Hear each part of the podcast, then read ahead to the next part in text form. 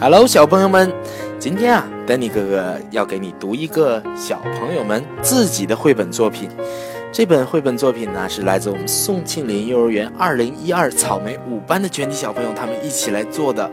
那么名字呢，叫做《想看海的乌龟》。好了，我们一起来听故事啦。弯弯的小河边呢，有一颗白色的蛋，静静地躺在泥土里。这会是谁的蛋呢？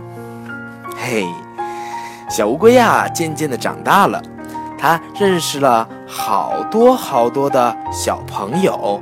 没错，我们刚才说的那只蛋呢，就是我现在要讲的小乌龟。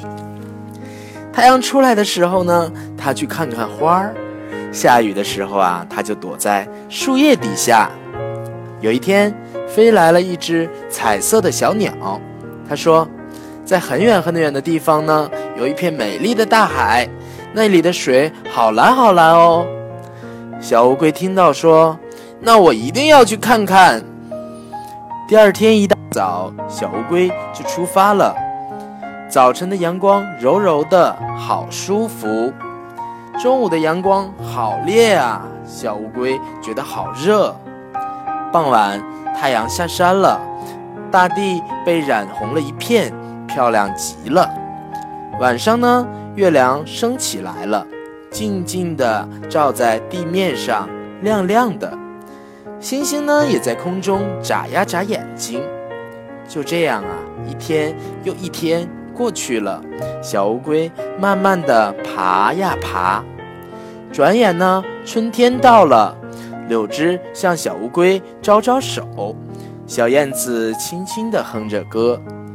夏天到了，蜻蜓亲吻着荷叶，萤火虫为小小乌龟点灯。中秋节的晚上呢，月亮好大好圆啊！秋天啊，大雁南飞的时候呢，漂亮的枫叶掉落在小乌龟身上。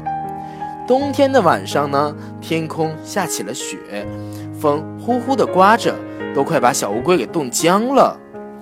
其他小动物冬眠的时候呢，小乌龟还是爬呀爬，连腊梅花都佩服它的勇敢呢。就这样啊，一年又一年过去了，小乌龟慢慢的爬呀爬呀爬呀爬呀，爬了好久好久。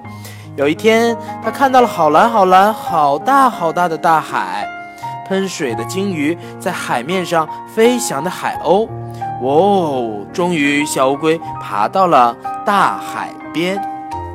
好啦，我们小朋友自己创作的故事是不是也很好听啊？那有机会的话，你也要讲故事给 Danny 哥哥听，好不好？OK，我们今天先到这边，再见。